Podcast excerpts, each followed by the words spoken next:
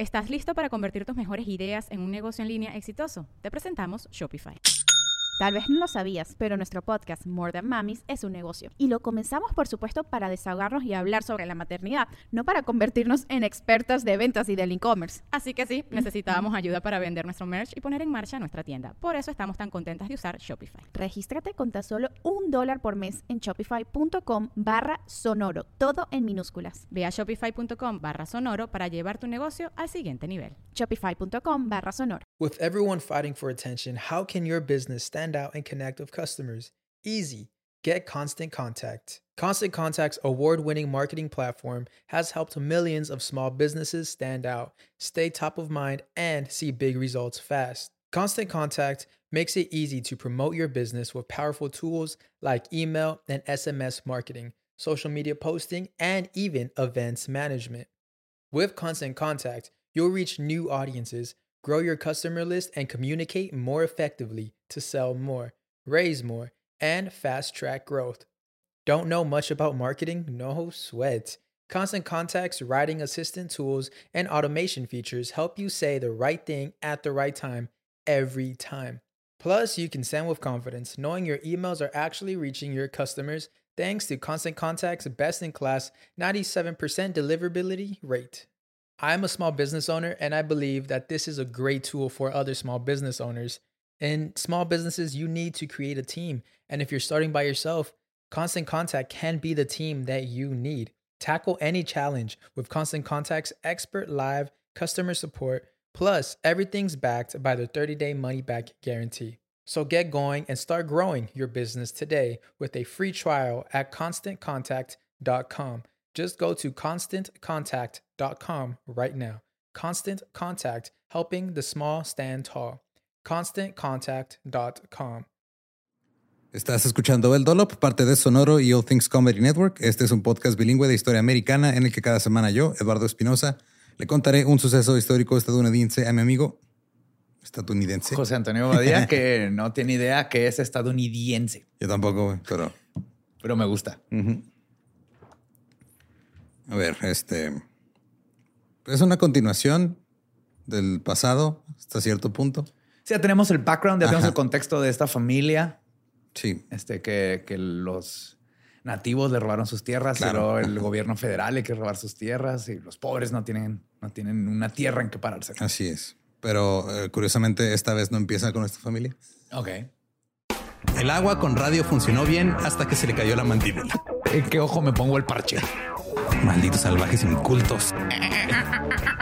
Pagaba 25 centavos a los niños de la localidad por cada perro o gato que le llevaran. No, espérate, ¿qué? El parque se hizo consciente, el parque probó la sangre, güey. ¿De qué se va tan... Lo bueno es que nada más te trabas cuando lees, ¿verdad? Sí, sí, sí.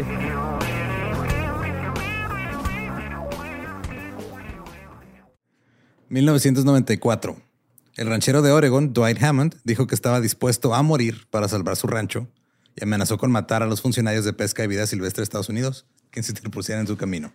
o sea, los güeyes que se dedican a cuidar quién pesca qué. Ajá. Ese es su, eh, su némesis. Todo comenzó por una cerca. Ok. El Servicio de Pesca y Vida Silvestre de Estados Unidos estaba construyendo una cerca que impediría que el ganado de Hammond buscara comida y agua en ciertas zonas, porque dijeron que se le había revocado un permiso de pastoreo. Y Dwight Hammond dijo, pero todavía tengo los derechos del agua. El gerente del refugio de la vida silvestre, Malhure, dijo que Hammond amenazó con matarlo. O sea, estamos hablando de un güey que vive ahí en el bosque, güey, cuidando a los conejitos. Y que le iban a poner gratis una cerca, güey. Ajá. Y llega eh, un güey a decir, te voy a matar porque quieres ponerme una cerca.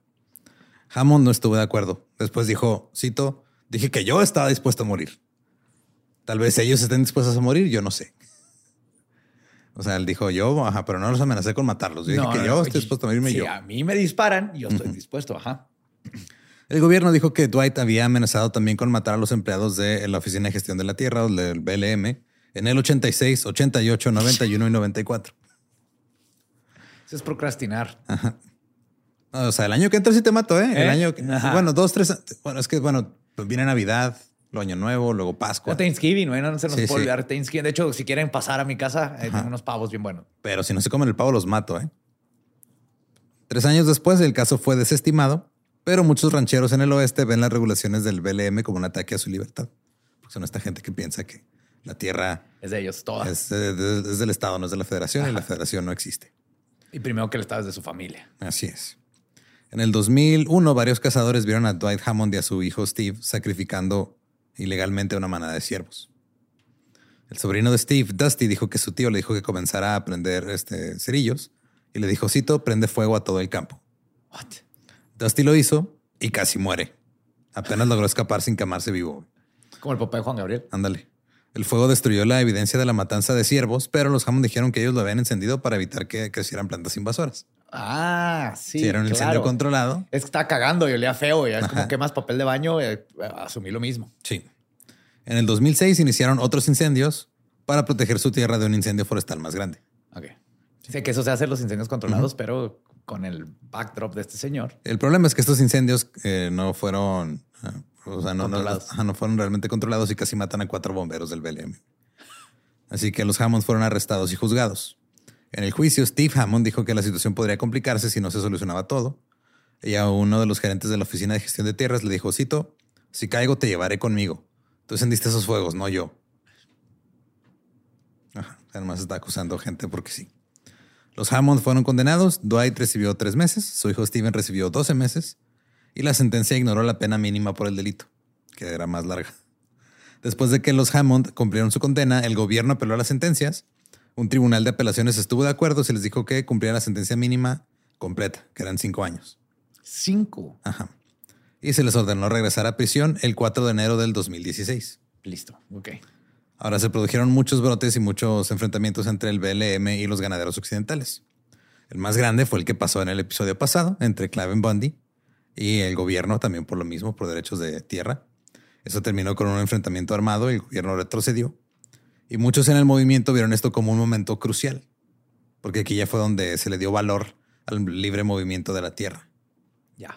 Esto incluía a Eamon Bundy, uno de los hijos eh, de Cliven, uno de los 15 hijos de Cliven Bundy.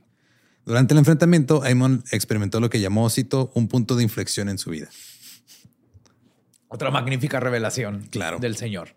Entonces, A en su el- favor. Ajá. El señor, este, en este caso, el señor era su papá. Su papá le dijo en noviembre del 2015, oye, le está pasando esto a unos güeyes que están en Oregon, que son los Hammond. Este, pues, ¿qué te parece si vas a revisar? Le dijo. Cito, me temo que les está pasando a los Hammond es lo mismo que nos pasó a nosotros. Y tenía la abrumadora sensación de que era mi deber involucrarme para proteger a esta familia. Claro, sí, eso es, es deber de ayudar a los demás. Sí, digamos que a tu tenía como el, el- como que se le manifestó el destino de hacer algunas cosas. Ándale. Ajá. Sí, sí, como todo un manifiesto. Ajá.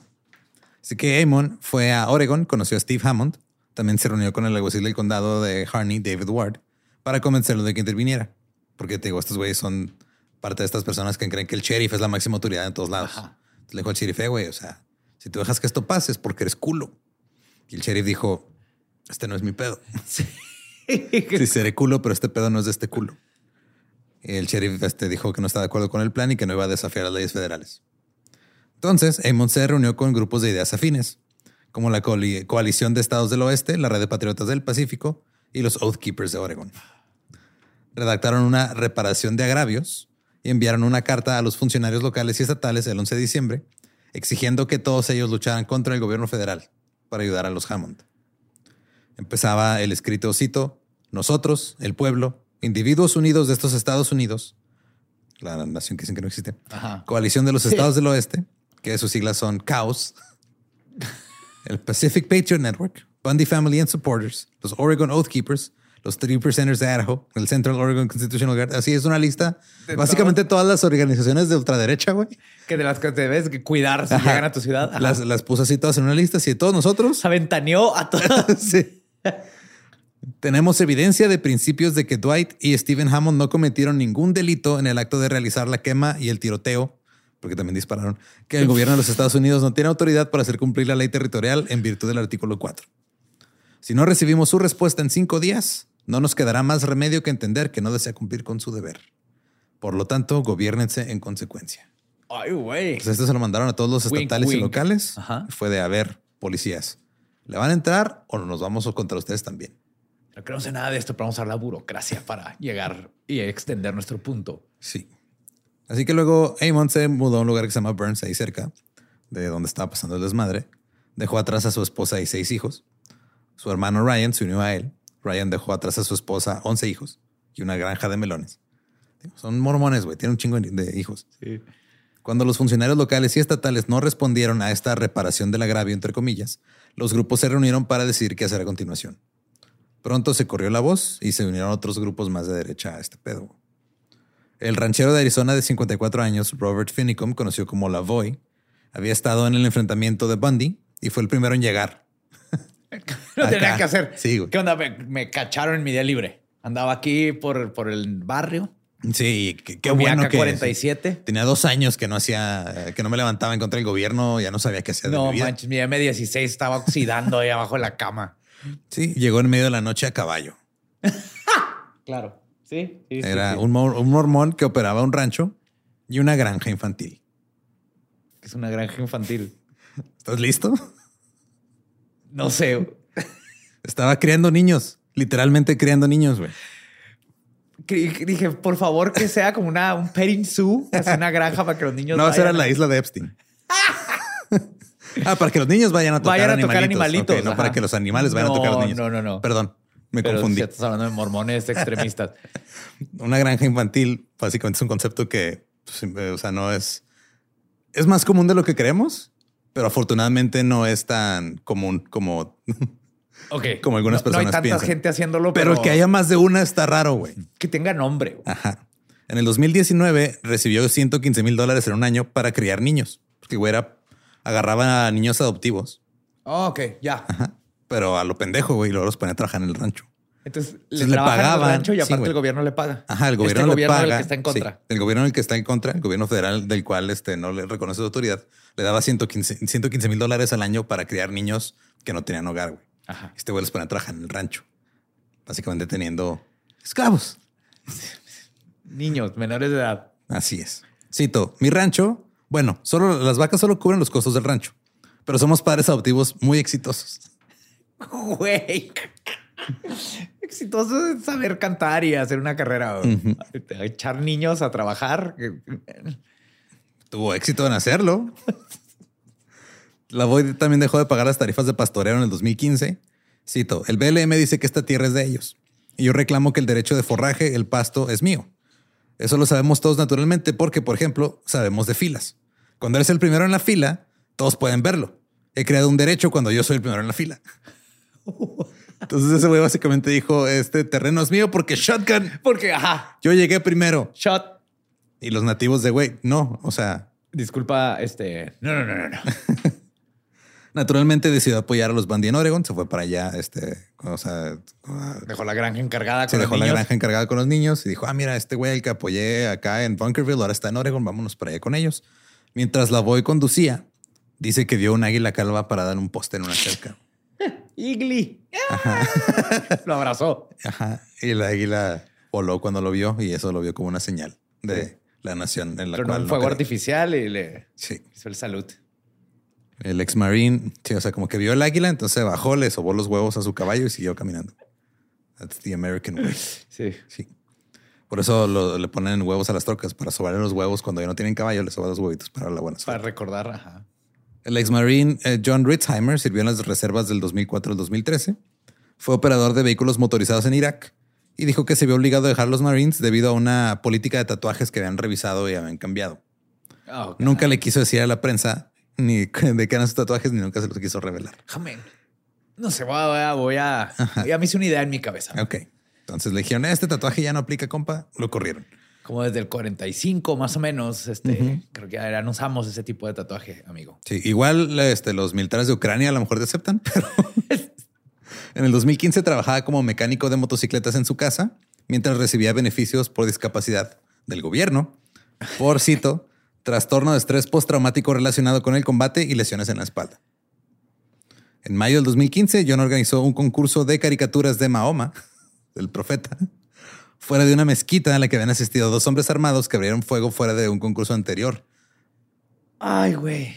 Un par de semanas después lanzó un GoFundMe de corta duración en el que buscaba 10 millones de dólares. 10 millones. Para proteger a su familia porque los extremistas estaban pidiendo que lo decapitaran. ¿Por qué? O sea, están mal todos, ¿verdad? Todos en están esta mal, historia ajá, están sí. mal. Pero, ¿quién, ¿quién te manda a picar los huevos al toro? Así es. Musulmán.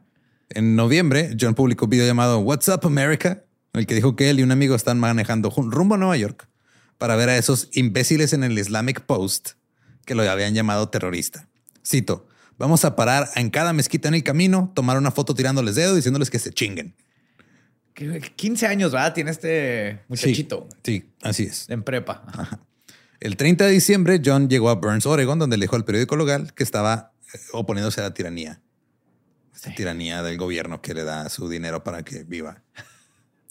Los miembros de la milicia se estaban reuniendo en Burns, donde exigieron al sheriff Dave Ward que creara un santuario para los Hammond, donde serían inmunes a ir a una prisión federal. El alguacil dijo no. Luego lo etiquetaron como un enemigo del pueblo, por decir que no. Ajá. Luego Nomás le estábamos pidiendo una rueda para que pudieran correr ahí los Hammond, una botellita con su canica y listo. y su, su, este, el, el sauce, ¿cómo se su, pasto ese raro. Su que- pasto ese raro de maderita. Ajá. Sí, su acerrín, acerrín. Era Sí, lo único que ah, pedíamos. Es que también tienen uno que yo creí que era como también parte de la cama, pero sí se lo comen, que es como un pasto así como seco raro. Bueno, esos son ¿No los. ¿Son sus croquetas? ¿Sus pellets? No, no, es que mi prima tiene unos este, guinea pigs y se fue de viaje. Me dijo, ah, dales de comer eso. Y yo, ah, chinga, yo creí que este era como que. O sea, porque tienen sus croquetas y tienen unas que es como. Pues es como fibra para que mastiquen y así. Ah, necesito unos. Ajá. guinea Y yo no sabía que también. O sea, yo creí Lo que voy a era investigar. como la base. Comprando unos, Muy bien. adoptándolos. Eh, total, que este, el sheriff, después de decirles que no, empezó a recibir amenazas de muerte de todo el país. Tres milicianos y una mujer armados hablaron con sus padres de 75 años en una venta de garage. O sea, literal, fueron a buscar a los papás del sheriff Hacerse la pedo a a una venta de garage. Sí. Ahí discutieron sobre el sheriff. Y luego, estos tres hombres y la mujer llegaron más tarde a la oficina del sheriff para quejarse con el sheriff de que la mamá del sheriff los había amenazado. ¿Es en serio? Sí. Es que le fuimos a decir a tu jefa que no vales verga y, y nos amenazó con una pistola y pues eso no está bien, güey. Todos sea, con tu mamá y Yo dices mi que no pistola y todo, pero pues, ay, güey. Está bien cabrona tu mamá, tengo Sí. miedo. O sea, yo saqué la pistola, pero sacó la chancla, güey. ¿Qué es eso? El 30 de diciembre se llevó a cabo una reunión de la comunidad de Burns y los residentes confrontaron a las milicias preguntándoles qué quieren, qué están haciendo aquí. El presidente de una milicia de Idaho los quiso calmar diciendo, cito, no vamos a entrar en su ciudad a disparar. Es más, no dispararemos nada menos que nos disparen a nosotros primero. Ya con eso, tranquilo, ¿no? Todo, todo bien. Cuando los residentes dijeron que eso no era lo que estaban viendo publicado en las redes sociales, un miembro de la milicia dijo, ah, no, no tenemos control sobre eso. Cito, cuando empiezas a pedir ayuda, tú sabes cómo es el Internet. No se controla, no. Se no, pone no. raro, sí. Se hizo un meme eso, o sea, ya, ya no lo puedo cambiar. Y hay un piolín ahí metido. Otros lugareños dijeron que estaban siendo hostigados por los milicianos. Eh, Los cónyuges e hijos de empleados federales eran seguidos a sus casas o a la escuela. Ahora, eh, los milicianos le explicaron al pueblo que planeaban un mitin y un desfile para el 2 de enero. Desfile, sí. Sí. Comenzaría en el estacionamiento de un Safeway, que es como centro comercial, un este, supermercado, Sí. y terminaría en el Palacio de Justicia. Y lo de ahí nos vamos a ir a Medieval Times. y cerramos la noche en Applebee's. ¿Cómo que en esta parte de Oregon no hay in-outs? Wow. Y No, luego- luego... un In-N-Out, es demasiado liberal, güey. Claro. Eh, de hecho, dijeron que cuando llegaron al Palacio de Justicia iban a aventar centavos para mostrar que que el gobierno se había vendido. Moneda federal. Sí, así es. Eh, A la gente se le dijo que este Safeway estaba guardando ramos de flores adicionales para el meeting. Si ya tienen ahí en stock para que compren sus flores en Safeway, agarren camino y todo. Y en el refugio de vida silvestre cercano de Malheur, los empleados fueron enviados a casa por seguridad. El 31 de diciembre, John publicó un video en YouTube para sus hijos. Lo puso público para que todo el mundo lo viera, pero nomás era para sus hijos. Claro, no estaban sus hijos ahí para enseñarle cómo. Exacto, porque a sus hijos los dejó allá también. Ajá. Ahí vengo, papá no va a estar aquí. Ahí te... bueno, güey estaba al Voy a volante. Safeway Sí, a empezar una revolución. estaba al volante de su coche llorando y sosteniendo una constitución frente a la cámara. Y les dijo a- en el video a sus hijos, cito, su papá hizo un juramento para proteger y defender la constitución contra todos los enemigos extranjeros y nacionales. Por eso no pudo estar en casa en Navidad y por eso no puede estar en casa en Año Nuevo. Se perdió Navidad y Año Nuevo. Sí. La opresión y la tiranía que ha tenido lugar en Oregon, nosotros, la gente, debemos tomar una posición. La familia Hammond no son terroristas. Dwight Hammond es tan viejo que podría morir en la cárcel, Y espero que vea este video porque es realmente simple. Dwight, ¿quieres morir en prisión etiquetado como terrorista por estos opresores? ¿O quieres morir aquí con nosotros, siendo un hombre libre? A mí me gustaría... cringe. sí. A mí, a mí me gustaría morir como un hombre libre. Wow.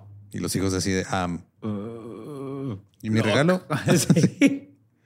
El abogado de los Hammonds envió una carta al sheriff diciendo que no tenía nada que ver con esto. Así de, güey, estos güeyes no sabemos qué pedo traen. Los Bondi no hablan por nosotros. No sabemos qué chingados está diciendo este güey en YouTube a sus hijos. Este... Y no le digas a tu mamá, por favor, por Sí. favor, que no se entere tu mamá. Sí, dijo, nosotros nos vamos a rendir ante las autoridades, güey, el, el día que está planeado. O sea, nosotros vamos a ir allá con ustedes. Este pedo no es nuestro, güey. El día de las protestas, unas 300 personas marcharon pacíficamente para apoyar a los Hammond.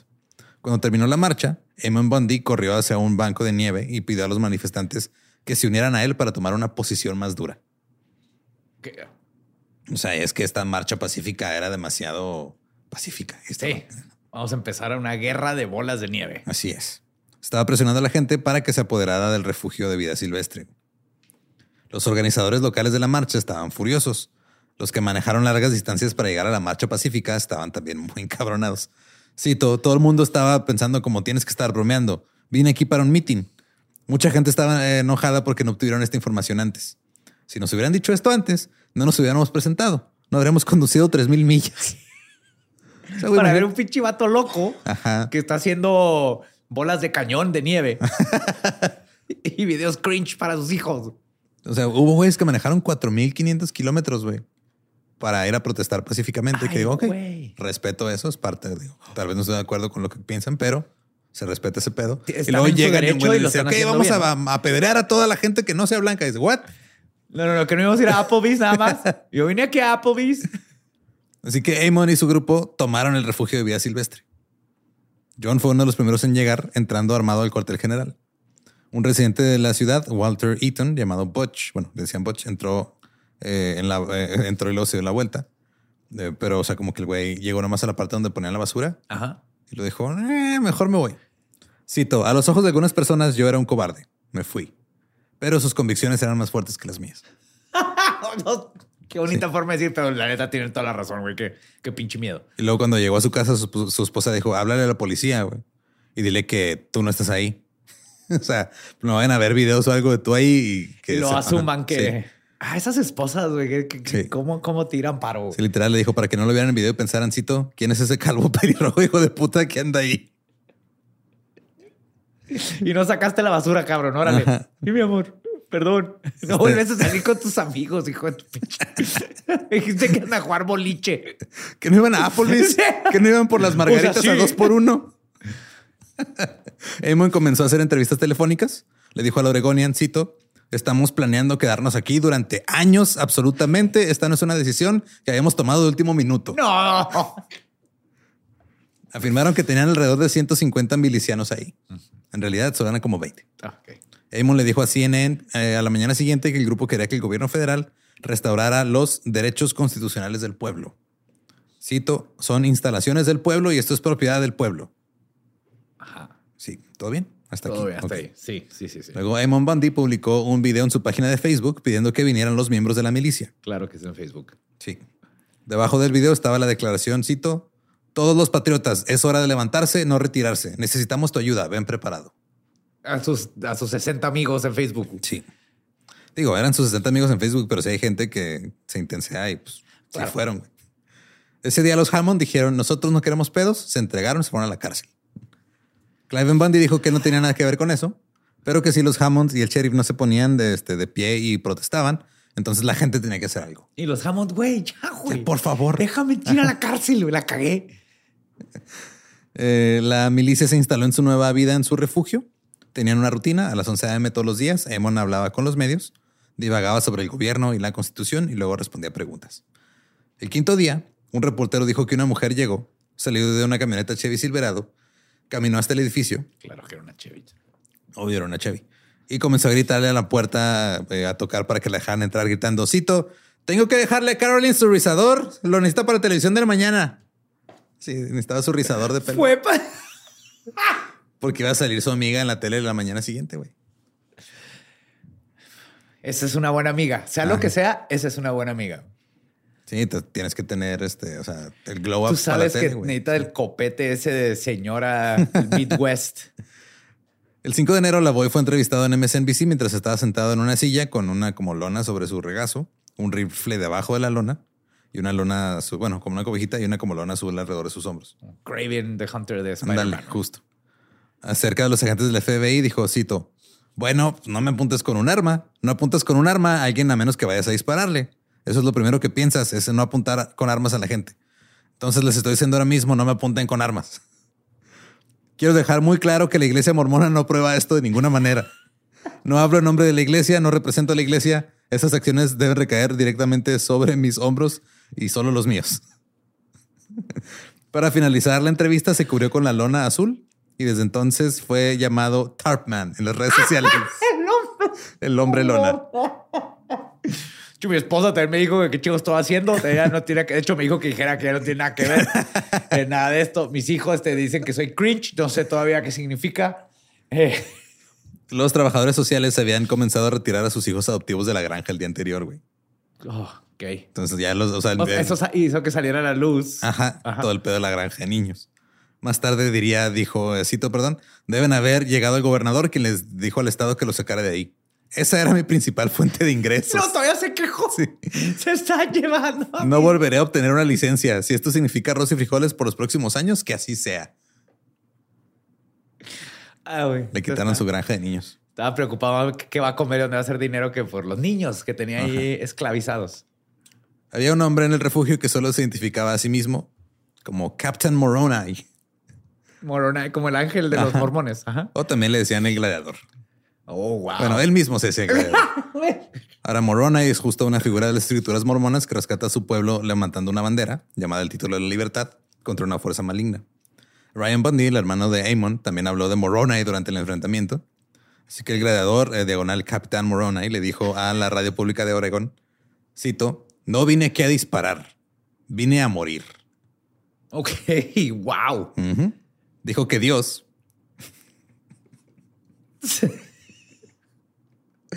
Ay, güey. Ah, Dijo que Dios en una forma de una bandada de gansos. Había validado su deseo de unirse a la toma del refugio. ¿Qué hago, Dios? Me uno a la toma del refugio. Correcto, Dios. De ahora en adelante seré el capitán Moronai. Así empezó Tony Stark.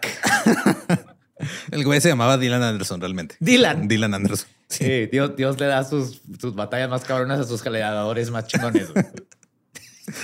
O sea, entiendo hasta cierto punto que un güey ha visto así al, al ave nacional en un poste y diga, "A Eso huevo. sí, güey. Pero que una, un Dios se te manifieste como una bandada de gansos. Te diga, sí, güey, cáele con esos güeyes a... Eso ya es, le, le estás dando la vuelta a tus creencias. Si yo salgo de mi casa después de tirar algo y me encuentro un burrito de Winnie ahí tirado en la calle, esa es una señal. güey. Pero si veo una cucaracha y lo tomo como una señal. Sí, esta cucaracha es. Dios y me está diciendo que, ajá, Ajá. que vaya a, morirme enfrente del lugar donde venden burritos de Winnie. Y estos A un lado gansos- del hombre con su este, lona. güey. Al hombre, al hombre lona, Simón. Pobre, güey. Avengers tan cabrones. Y te aseguro que estos gansos ni siquiera se van a brincar la cuerda, güey. Eso es lo peor de todo. Ajá. Ahora, había varios líderes prominentes de varias milicias ciudadanas. Posaron con sus uniformes militares, portaban armas automáticas. Incluían a Ryan Payden de Montana, Blaine Cooper de Arizona, Brian Cavalier también de Arizona. Y todos tenían sus historias de su tiempo en el ejército, cómo habían sido capturados, cómo habían sido prisioneros de guerra o heridos. Todos antigobierno federal, pero se metieron al ejército Ajá.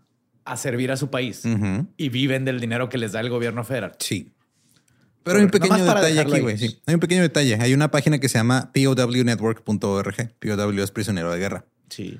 Esta página se dedica a exponer a todos los güeyes Ajá. que dicen que hicieron algo en el ejército y no lo hicieron realmente. Claro. Entonces- sí, sí, he visto gente que cae en eso. Ajá. Blaine Cooper eh, fue investigado por esta página. Él había dicho que había sido un veterano de combate en el cuerpo de los Marines. Nunca lo fue. Se inscribió en los Marines, pero nunca fue al campo de entrenamiento. Su verdadero nombre era Stanley Blaine Hicks. Tomó el nombre de Blaine Cooper porque era el personaje de Jesse Ventura en la película de Predator. No es cierto. Sí. Digo, si vas a agarrar un nombre, es muy buen nombre. Ajá, está chido, güey. Ahora, Brian. Cavalier, también conocido como Buddha, les había dicho a todos que era un infante de marina que había servido en Irak y Afganistán. Pero el 6 de enero los periódicos informaron que nunca había servido en el ejército, que era tatuador y que tenía varios arrestos por manejar borracho. Huyó del refugio de Oregon y se escondió en un motel cercano y se puso a pistear. Un compañero Yo me iba a poner el nombre del güey de Predator, pero me lo ganó ese cabrón. Entonces me iba a poner el de los Wet Bandits de Home Alone. pero no me acordé de los nombres. Se llama a quedar aquí a pistear. Ya cuando se dieron cuenta de esto, este güey estaba en el refugio y estaban ahí asediando todo el desmadre. Y pues este güey lo descubren, lo ven en la tele, se va, se va a un motel a pistear y uno de los que se quedó en el refugio dijo, cito, fue como descubrir que Santa Claus no era real. Lo bueno es que tenemos todavía al hombre que habla con gansos. Ahora, John había dicho que había ganado una cinta de acción de combate, lo que significaría que había participado en combate en Irak. Eh, Ryan, pero en realidad nunca la ganó. Ryan Payne afirmó ser un veterano de los Rangers del ejército. Cada vez que hablaba decía, yo como veterano de los Rangers del ejército, digo esto. Nunca fue Ranger del ejército. Es donde la caga, me era, en lugar de decir, era un soldado raso. De hecho, estuve en Irak ahí Sí, nomás güey. cambiando carburadores. Sí, no, Este, o sea. No, no, siempre yo, son. Yo era ah, conserje, yo era intendente. No, No, no, era no, un Green Beret. Sí, siempre Me en- tocó pelear con una Estos criatura que están- se sea transparente en el bosque. O sea, estos güeyes deberían estar jugando Dungeons and Dragons Sí, en lugar güey, de estar tratando de derrocar a un pinche gobierno. güey. Sería bien vergas, güey. Vivo Call of Duty. güey. Ajá, algo, lo que sea. El 7 de enero, Payne llegó al cuartel general de la ocupación en un carrito de golf, vestido con pantalones de camuflaje y una chaqueta negra con el arma colgando en su cadera. Vio un reportero ahí parado cerca y vio que traía una mochila y empezó a gritar, diciéndole, a todos es que el reportero Cito podría traer una bomba ahí o un dispositivo para espiarnos.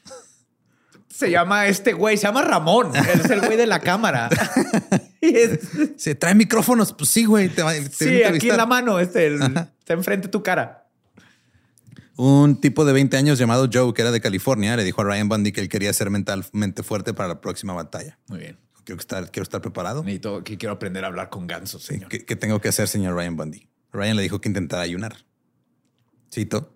La clave es que tienes que pasar las primeras 24 horas. Luego tu estómago comenzará a encogerse y no tendrás dolores de hambre. Joe dijo que una vez había pasado un día sin agua. Y Ryan le dijo, no creo que debas pasar más de dos días sin agua. Uno es bastante difícil. Después de dos te marearás mucho y te colapsarás y caerás al suelo. Y no te olvides la proteína también. Ahora, Ryan dijo que él pasó 96 horas sin comer antes de apoderarse del edificio del refugio silvestre. Ajá. Creía que el ayuno le daría una guía divina sobre cómo poner fin a la ocupación pacíficamente. Se llaman alucinaciones porque tienes un chingo de hambre y tu cuerpo no sabe qué hacer. Exactamente, exactamente. En fin. Pasaron los días y los hombres se prepararon más para una batalla de algún tipo. Había un tipo llamado Kelly Nathan, al cual le decían Man of Fat Steel, o sea, el hombre de acero gordo. Un luchador de sumo, güey.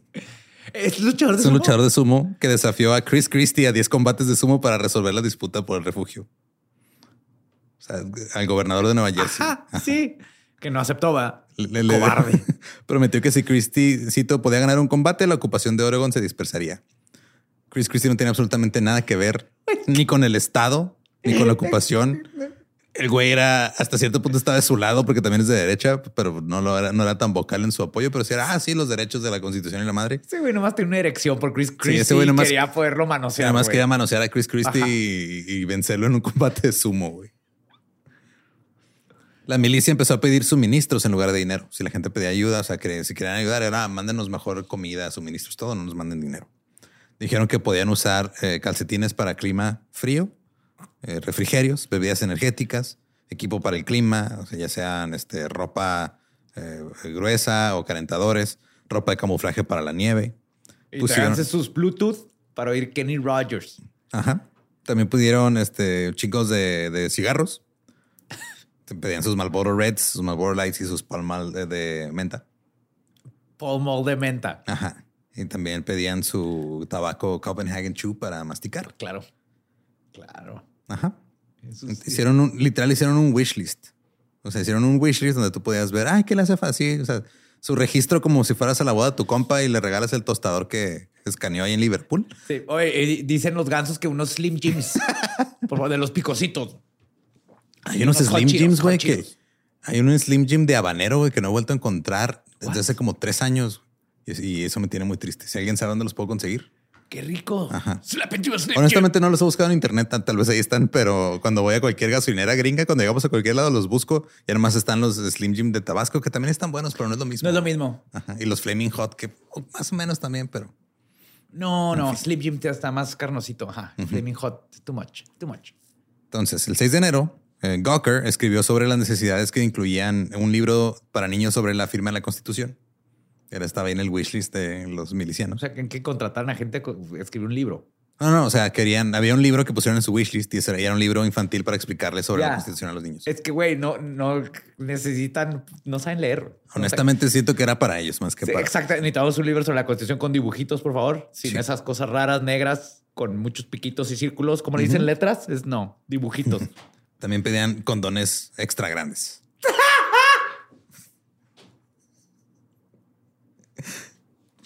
Porque, pues claro, o sea, Pero Magnum, Ma- Magnum XL, por favor. sí, Para El- que sepa todo el mundo que tenemos unos pitotes. así es. Ahora, el 13 de enero, eh, un titular de un medio decía, cito, los militantes de Oregon quieren que dejen de enviarles consoladores. que obviamente todo el mundo sabía dónde estaba el refugio, güey. Y empezaron a trolearlos y le empezaron a mandar dildos. John Ritzheimer subió un video de respuesta, yo creo después del de los hijos, llorando con la constitución. Cito, esto es realmente divertido, es una bolsa de dildos. Gastan y desperdician su dinero en todas estas cosas aquí. Es triste que haya personas que gastarían este tipo de dinero en esto en lugar de gastarlo para hacer el bien al mundo. Ay, qué bonito, güey. Max Temkin, el cofundador del juego Cards Against Humanity, Ajá, oh my God. Ajá. anunció en Twitter el día siguiente, cito, envié un tambo de 55 galones de lubricante a la milicia de Oregon.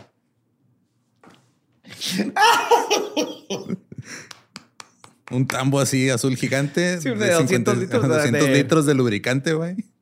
Le tienen los dildos que lo usen. Dale, para que se la pasen bien. Es lo que les falta a estos jóvenes. Mientras tanto, la ciudad de Burns, Oregon, se estaba desmoronando. Las escuelas cerraron por razones de seguridad. Hubo discusiones por la ocupación de iglesias y amenazas de muerte contra empleados federales. Las medidas de seguridad le estaban costando 70 mil dólares al día al condado. güey. Los empleados del refugio estaban siendo acosados. Los autos estaban parados afuera de sus casas y estaban siendo interrogados en las tiendas de abarrotes. O sea, veían a alguien que trabajaba para ese pedo y llegaban así de, ¿tú qué onda? Así de, ¿qué tranza? ¿Qué vas a hacer? Ajá. ¿Quieres un dildo? Más de la mitad de los residentes del condado estaban empleados por el gobierno, porque es un condado chiquito que tiene este pedo, tiene parques nacionales y tiene un refugio Todo el mundo trabaja silvestre. para el Sí. parque o Sí, algo que ver. Ok. El 19 de enero la ciudad tuvo una reunión abierta en el gimnasio de la escuela preparatoria. Salió una tras otra persona a hablar de lo furiosos que estaban con los funcionarios públicos, con el gobierno eh, federal y con Amon Bundy. O sea, la gente ya del pueblo estaba harta, así de, güey, ya. Ese güey nomás estaba sentado hasta arriba en las gradas. Un juez le dijo que se fuera a casa y luego lo desafió a una pelea a puño limpio en cualquier lugar fuera del condado. Dijo, "Te veo aquí a la salida, pendejo, a la salida del pueblo. A ti ¿dónde?" y a Chris Christie, tráiganselo. Órale, me yo con los dos. Y la, eh, la gente del gimnasio empezó a gritarle, go, go, go, así de vete, ya, chingada. Amon no dijo nada y cuando terminó dicen que nada más se fue manejando en silencio. Pero el asunto siguió. Todas las mañanas en el refugio, Dwayne Emmers se subía a su caballo y realizaba una inspección del refugio antes del amanecer. Cito, él decía que estoy, estoy buscando a alguien que no debe estar ahí. O sea, cualquier persona que no tenga que estar aquí Ajá, yo lo voy a encontrar. lo va a encontrar. Y Y, le voy a presentar nuestra nueva colección de dildos y nuestro tambo de 200 litros de lubricante. siento que si hubiera pasado esto en Texas, como tienen esa ley arcaica de que no puedes tener más de seis dil- dildos, Con eso los hubieran Pudiese- arrestado. ¿eh? pu- pudiste haber mandado un chingo de dildos y luego decir, hey, tienen muchos dildos. Tienen más Y de los siete. arrestan. Sí. Siempre había alrededor de 25 personas ahí, pero de repente había algunos visitantes que llegaban. Había un güey que se llamaba Matt Wondersy de 26 años, que era un barbero de Texas. Christy Jernigan, 44 años, misionera cristiana de Tennessee. Cito, solo estoy aquí para difundir el amor. No estoy realmente interesada en la política. Ni en los dildos. No, no, no. claro. esto es, es al amor de Cristo. Ajá. ¿No tendrás uno así como para hacer una cruz? Eh, Paul Nelson O'Leary era un hombre de Idaho que vino vestido como uno de los firmantes de la Declaración de Independencia. Con su peluquín blanco y Sí, todo. güey. Y caminó así por todo el lugar como por un día. O sea, andaba haciendo su cosplay. De... Sí, güey, estos güeyes necesitan un cómico, ¿no? Se llamó La Insurrección del 6 de enero, José Antonio. un güey vestido de búfalo. El chamán búfalo, ya. El 23 de enero llegaron los cantantes de la familia Sharp, así se llaman, The, Sharp Family Singers. Era una madre y siete hijos que formaban un grupo de canto. También habían ido a cantar durante el enfrentamiento de Clive Bundy en Nevada. Cantaron el refugio y John Ritzheimer, por alguna razón, decidió que había terminado con la ocupación y se fue a casa el 24 de enero. Ah, con la canción. Sí, un mes después sí, pensar. los escuchó y luego vio a los siete hijos y dijo, no mames, no estuve ahí para Navidad por estar llorándole a la. Constitución. Y un mes después, Limpiando las lágrimas con sus dildos. después de Navidad, este, un mes después de Navidad, condujo a casa sin incidentes. Los Bundy fueron invitados a hablar en una reunión pública en el pueblo de John Day, que estaba a unos 150 kilómetros de ahí. Aceptaron la invitación, planeaban hablar sobre la Constitución y esperaban reunirse con el alguacil del condado de Grant, Clem Palmer. En la tarde del 26 de enero salieron del refugio en algunos autos. Poco tiempo después, dos de los autos vieron vehículos policiales alineados en una carretera del servicio forestal. Los vehículos policiales con las luces encendidas comenzaron a seguirlos. Lavoy gritó, Nos, este, vamos a ver al sheriff. El alguacil del condado de Grant siempre los había apoyado y Lavoy estaba decidido a llegar ahí. O sea, dijo, o sea, fue algo, algo raro está pasando, pero Ryan Payne le dijo, detente. Y Lavoy dijo, ok, va, me paro. Los policías salieron de sus autos armados. En el otro automóvil, Ryan Payne, Eamon Bundy y Mark McConnell estaban bajo custodia. Llegaron ya los policías y los agarraron. Los arrestaron. Sí. La Boy gritó que quería ver al sheriff. Le apuntaron eh, los policías a la camioneta. Luego la Boy dijo, adelante, dispárame. Nuevamente dijo, tenemos una reunión con el sheriff, vamos a hablar con él. Una mujer llamada Shauna trató de llamar a un líder de los Oath Keepers de un condado cercano, pero no tenía servicio en el celular, entonces no pudo entrar la llamada. Ya Ok. le están hablando a más güeyes. Así, hey, Sí, vengan, sí, al "Hey, vengan teléfono". a hacerle pedo. Nos paró la policía. Luego la Boy gritó, este, agáchense y aceleró y salió a madre. Shauna le preguntó a la Boy que qué tan lejos estaba la reunión del pueblo. Dijo que unas 50 millas, como 75 kilómetros. Pero aproximadamente un minuto después se encontraron con otros tres carros de policía bloqueando la carretera. Boy se desvió, salió y se estrelló contra un, un banco de nieve. Ryan Bondi sacó las manos por la ventana y le dispararon. La Boy saltó y corrió gritando, dispárame, dispárame, dispárenme. Luego metió la mano. Ahora estoy lleno de lubricante, las balas se me van a resbalar. Jokes on you. Luego metió la mano en su chamarra donde sacó la pistola y luego los policías estatales de Oregon lo mataron a tiros. En la camioneta había latas de gas pimienta que estaban entrando por todos lados, así este, o sea, le, le rompieron el parabrisas básicamente, estaban aventando las latas ajá. ajá, de gas pimienta. Luego y flashbangs y luego salió Ryan Bundy herido. Shauna trató de calmar a Victoria Sharp, a la, a la señora que cantaba. La intentó calmar con un rezo. Luego Victoria Sharp gritó, I forgive you. Los, los perdono. Ah, gracias. Y Shauna gritó, Cito, esperamos que Dios los perdone. Y dice yo, ah, ah, ah, ah, ah.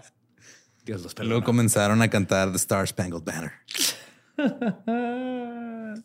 Los cantantes de la familia Sharp llegaron a la reunión en John Day y cantaron a pesar de las noticias y lloraron mientras cantaban. Muchos de los ocupantes pensaron que el problema es que había un informante del FBI. Ah, ese fue el problema. Sí.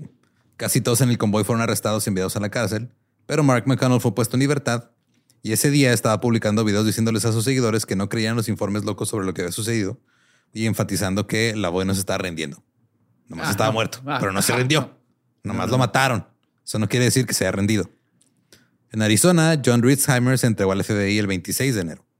En la madrugada del 27 de enero, mucha gente salió del refugio a toda prisa, incluido el capitán Morona y diagonal gladiador diagonal Dylan Anderson.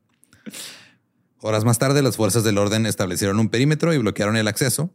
Amon envió un mensaje para que todos se retiraran, así que se fueron. Al día siguiente nada más quedaban cuatro, No. cuatro ocupantes. El 10 de febrero, Cliven Bundy fue al aeropuerto de Portland con intención de llegar al refugio.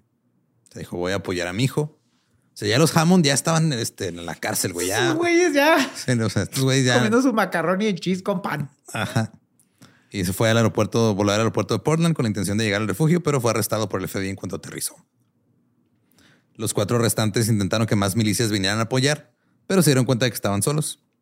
Así que tres de los cuatro se rindieron. Ahora solo quedaba un güey, David Fry, de 27 años. Fry les dijo a- por teléfono a algunas personas que no había acordado con los otros tres abandonar el refugio. Esta llamada fue retransmitida en vivo por internet. Cito, de hecho me estoy apuntando con un arma a la cabeza. Estoy cansado de vivir. Hasta que aborden mis quejas, probablemente tendrán que ver cómo me matan o me voy a suicidar. What? Era un güey que ya de plano traía otros pedos y terminó Sí, ahí. dijo, de aquí voy a ser amigos. Sí. Y eh, durante la llamada, Fry pasaría a despotricar sobre el gobierno federal, a sus pensamientos sobre los ovnis, a sus ganas de morir. Luego se rindió después de fumarse un último cigarrillo, comerse una galleta y pedir a los mediadores que gritaran aleluya. Grité aleluya y salgo. Ajá. Salió una hora después que los demás. El enfrentamiento había terminado y el refugio quedó liberado. Ahora, el administrador del refugio de Malheur, Chad Carges, encontró un desmadre. Y cuando llegó, se dio cuenta que se habían chingado mil galones de combustible, se habían robado dinero, una cédula de identidad y tarjetas de crédito, pero también habían abandonado gran parte de sus bienes personales, habían cavado trincheras y encontraron, cito, cantidades significativas de heces humanas en y alrededor del campamento al aire libre. ¿No tenían baños? Sí, Sí, me imaginé. nomás estaban cagando afuera porque pues es Porque lo- ah, pues es ese Sí, tipo de gente. o sea, tú vas a cagar en la plomería que puso el gobierno. No, Entonces, la podemos enterrar. Ah, ah. Sería cagar en nuestra tierra. así es. 26 personas fueron acusadas de cargos de conspiración. 14 se declararon inocentes, incluidos Amon y Ryan Bundy. De hecho, Ryan Bundy quedó este, afectado en la cara por los disparos. O sea, cuando ves una foto, sí, pues, como que, que le quedó. Ah, sí le dieron. Sí. Muchos quedaron en libertad en espera de juicio. Eh, Dylan Anderson, diagonal creador de Aguinaldo Captain Moroni, Diagonal danza con, con gansos, Con gansos. Ajá, ajá. fue entregado a sus padres. tenía, tenía 35 años. Oiga, se le sañó el sótano a su hijo. Ah, cabrón. Moronai. ¿Qué hiciste, Moroni? Ya te compramos tu Play 4. Quiero el 5. El juez estaba preocupado por la salud mental de Moroni y de ver los comentarios sobre los gansos. Y le preguntó a Dylan, eh, o sea, explícame cómo puedes hacer que esto tenga sentido. Dylan dijo que pensaba que hablar de gansos despertaría simpatía porque estaba en un santuario de aves. Dijo, sí, es que vamos a- al santuario de aves y pues digo que los gansos me dijeron que eran Dios, pues todo bien. El ganso, todo el mundo sabe que es el rey de las aves. Entonces, si los gansos hablan, pues la- tal, vez, tal vez las aves se unían a nuestro. A nuestra cito, causa. soy un cuenta historias, solo hablé de unos gansos que vi. El Muy bien, 24 de mayo se supo que Amon y Ryan estaban considerando presentar una demanda de derechos civiles contra la oficina del sheriff del condado por las condiciones de la cárcel. Ay, güey. Querían más acceso a la biblioteca legal, querían materiales de descubrimiento de evidencia, artículos de oficina y su ropa interior mormona. Sí, esos calzones mágicos. No los dejaban usar sus calzones mágicos. Pobrecitos, pobrecitos. Ryan Bundy escribió, cito, mis derechos están siendo violados. Todos mis derechos de la primera enmienda están siendo violados. Se está violando mi derecho a la libertad de religión. No puedo participar en actividades religiosas ni usar prendas religiosas. Mis derechos de la segunda enmien- enmienda están siendo violados. Nunca renuncié a esos derechos. O sea, el güey está en la cárcel y está quejando que no tiene libertad de expresión y que no puede tener armas. Ajá. Y quejándose sobre el gobierno federal con la constitución. La oficina del alguacil les dijo, va, pues se les va una toalla más. y les vamos a dejar que usen sus calzones con la condición de que se organicen para que las prendas sucias se recojan para lavarlas cada semana. Como niños chiquitos. Sí. Y saben que les- tomen su tambo y sus dildos, güey. No, no tengo nada que hacer con eso. Quédenselos. En julio, el personal de la cárcel encontró sábanas trenzadas armando una cuerda de cuatro metros y medio en la celda de Ryan. La cuerda fue confiscada y Ryan luchó con el personal de la cárcel y lo, lo colocaron en confinamiento solitario. Qué bueno. El 15 de agosto de 2016, John Ritzheimer admitió ante el tribunal el cargo de conspiración. Cuando los periodistas le preguntaron sobre la declaración de culpabilidad, John dijo, cito, los Marines creen en la integridad. Ah, sigue siendo Marine. Ajá. Amon se presentó en la corte con un jumper naranja porque dijo que era un preso político, que había sido arrastrado, encadenado y que habían abusado de él como animal. O sea, lo amarraron como puerco. Sí, pobrecito. La defensa argumentó que la ocupación era una protesta, como al estilo de Martin Luther King. Oh my. Sácate ese nombre de tu boca, asqueroso. El abogado defensor de Amon, Marcus Munford, constantemente hizo caso omiso de las decisiones de la juez, quien tuvo que decirle que dejara de gritar varias veces. Se cansó tanto de él que cuando le dijeron que no estaba en la sala del tribunal cuando comenzó el juicio un día, ella dijo, realmente no me importa. Oh, sí, este que momento". mejor ya, ya. Después de que Amon tomó el estrado, el coacusado Neil Wampler se puso de pie en la mesa de defensa y aplaudió. Cito, dijo, todos te amamos, Amon, gracias por todo lo que has hecho. Valiente, amigo. Muy valiente. La esposa de Amon y otros simpatizantes con ella que estaban ahí en la corte se pusieron de pie y se unieron a los aplausos. Durante el juicio se reveló que el FBI tenía 15 fuentes confidenciales que les daban información de sus contactos con los ocupantes. O sea, había 24 o 25 güeyes ahí. La mitad eran agentes. No, no eran no la mitad, pero la mitad estaban comunicándose a través de redes y todo Ajá, ya. con informantes del FBI, güey. El abogado de Damon Bundy exigió saber quiénes eran porque eran muchos. ah, cabrón, what? Sí, la jueza lo llamó a un escenario muy singular, pero determinó que no ordenaría al gobierno que identificara a ninguno de sus No, informantes. claro. Se reveló que Mark McConnell, el güey que liberaron después de todo el desmadre, era un informante. También al FBI había enviado a un hombre que se hacía llamar John Killman para infiltrarse, que estuvo ahí del 23 al 26 de enero. Y el FBI le había pagado. Y ahí en el refugio supervisó el campo de tiro y les brindó capacitación sobre la seguridad con armas de fuego y el uso competente de ellas. De una vez, estos pendejos no saben Sí. ni qué están haciendo. Déjame aprovecho. no se van a disparar solos güey, o matar a un inocente. En los argumentos finales, la defensa siguió insistiendo en que el FBI había enviado a un tipo para entrenar a los ocupantes con las armas. También había entrenado a un hombre en combate cuerpo a cuerpo. En, en semanas. Sí. La defensa le preguntó al jurado, cito, ¿cómo puedes confiar en un gobierno federal que colocó una docena de informantes en la conspiración y luego no te dice quiénes son o qué hicieron? No se vale. No se vale que No. pongan espías y no te digan que son espías. Ajá. Así no, no, no. No, no, Quiero. no. Ajá, no, no se vale. Con mis papás. No, no, yo estaba haciendo changuitos y no me dijeron. Estaba en home. Ajá. Las, las deliberaciones comenzaron cuando se enteraron de que un ex empleado del BLM estaba en el jurado y no había dicho nada, que también la cagó, güey. O sea, ese güey debe haber dicho, hey, yo trabajo para esta madre. Ajá. Ella había comenzado las deliberaciones diciendo, pues yo soy muy parcial. Entonces este fue reemplazado. Y después de cinco horas el jurado declaró no culpables a todos. ¿Qué? Ujú. Marcus Mumford luego argumentó que Amon debería ser puesto en libertad de inmediato, pero había un sheriff ahí de los Estados Unidos para arrestarlo por el enfrentamiento en Nevada dos años antes. ¿Qué digo? Da- también se salvaron de las consecuencias allá. güey. God damn it. Mumford empezó a gritar de nuevo. Luego seis alguaciles estadounidenses se pusieron de pie y se dirigieron hacia él. La juez les dijo que retrocedieran, pero lo agarraron y lo llevaron al suelo. Luego fue golpeado con una pistola de un taser y puesto bajo custodia por incumplimiento de una orden legal federal y por hacer disturbios. Se están buscando cómo chingarlo legalmente. Sí. Pero los ocupantes ya estaban libres. Después del juicio se le preguntó a Ryan Bundy si el grupo planeaba otro enfrentamiento. Dijo, cito, absolutamente. Eso es lo mejor que se puede hacer en el mundo. Lea la Declaración de Independencia. Ahí mismo dice que si el gobierno se vuelve abusivo, es nuestro derecho y nuestro deber abolir ese gobierno. Si el gobierno no se contiene, pase lo que pase, es su culpa. Hay que obedecer la Constitución, leerla, entenderla y respetarla. Y también tienen que mandar mi dinerito para mis granjas, ¿eh?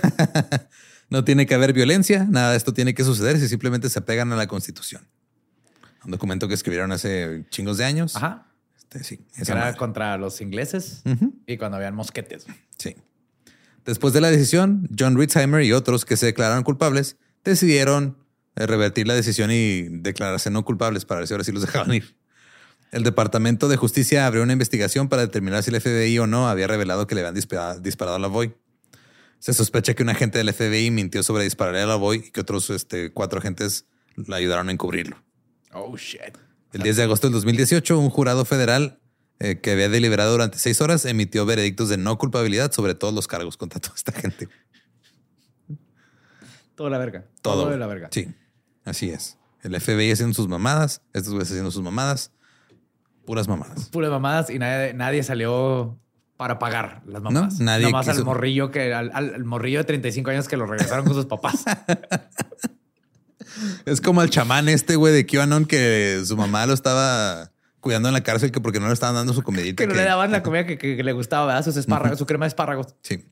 Este- esta fue la historia de Amon Bundy, el hijo del ranchero contra el gobierno. Wow. Eh, obviamente esta gente pues, ahí sigue haciendo sus cosas. Son como ah, vistos como héroes por muchas personas que apoyan Sí.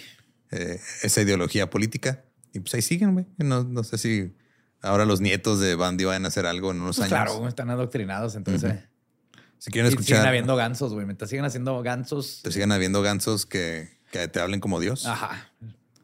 Van a haber más revelaciones. Si quieren escuchar el episodio en inglés de The Dollop, es el episodio 224, Bundy 2 Oregon Takeover. Eh, recuerden que nos pueden seguir en todos lados como arroba el Dollop. A mí me encuentran como ningún Eduardo. A mí me encuentran como el va diablo. Y pues, si no conocen su historia, están condenados a no hablar con Dios a través de gansos. Sí, voy a hacerle caso a un ganso y terminar encerrado lleno de dildos. Espérate, háganle caso a los daldos. A los daldos. a los daldos. Con dildos gratis y lubricante. ¿Estás listo para convertir tus mejores ideas en un negocio en línea exitoso? Te presentamos Shopify. Tal vez no lo sabías, pero nuestro podcast More Than Mamis es un negocio y lo empezamos por supuesto para desahogarnos y hablar sobre la maternidad, no para convertirnos en expertas de ventas y del e-commerce. Así que sí, necesitábamos ayuda para vender nuestro merch y poner en marcha nuestra tienda. ¿Y cómo suena con Shopify? Llega otra venta. Shopify es la plataforma de comercio que está revolucionando millones de negocios en todo el mundo. Ya seas un emprendedor desde tu casa o desde donde sea, Shopify es la única herramienta que necesitas para iniciar, administrar y hacer crecer tu negocio sin dificultades. Con Shopify puedo gestionar pedidos, envíos y pagos desde cualquier lugar, brindándote toda la información y estadísticas de tus ventas al detalle. Regístrate para un periodo de prueba con tan solo un dólar al mes en shopify.com barra sonoro, todo en minúsculas. Ve a shopify.com barra sonoro para llevar tu negocio al siguiente nivel. Shopify.com barra sonoro. ¿Estás listo para convertir tus mejores ideas en un negocio en línea exitoso? Te presentamos Shopify. Tal vez no lo sabías, pero nuestro podcast More Than Mamis es un negocio y lo empezamos por supuesto para desahogarnos y hablar sobre la maternidad, no para convertirnos en expertas de ventas y del e-commerce. Así que sí, necesitábamos ayuda para vender nuestro merch y poner en marcha nuestra tienda. ¿Y cómo suena con Shopify? Llega otra venta. Shopify es la plataforma de comercio que está revolucionando millones de negocios en todo el mundo. Ya seas un emprendedor desde tu casa o desde donde sea, Shopify es la única herramienta que necesitas para iniciar, administrar y hacer crecer tu negocio sin dificultades. Con Shopify puedo gestionar pedidos, envíos y pagos desde cualquier lugar, brindándote toda la información y estadísticas de tus ventas al detalle. Regístrate para un periodo de prueba con tan solo un dólar al mes en shopify.com barra sonoro, todo en minúsculas. Ve a shopify.com barra sonoro para llevar tu negocio al siguiente nivel. Shopify.com barra sonoro. It's time for today's Lucky Land horoscope with Victoria Cash. Life's gotten mundane, so shake up the daily routine and be adventurous with a trip to Lucky Land. You know what they say. Your chance to win starts with a spin. So go to LuckyLandSlots.com to play over 100 social casino-style games for free for your chance to redeem some serious prizes. Get lucky today at LuckyLandSlots.com. Available to players in the U.S., excluding Washington and Michigan. No purchase necessary. VGW Group. Void or prohibited by law. 18 plus. Terms and conditions apply.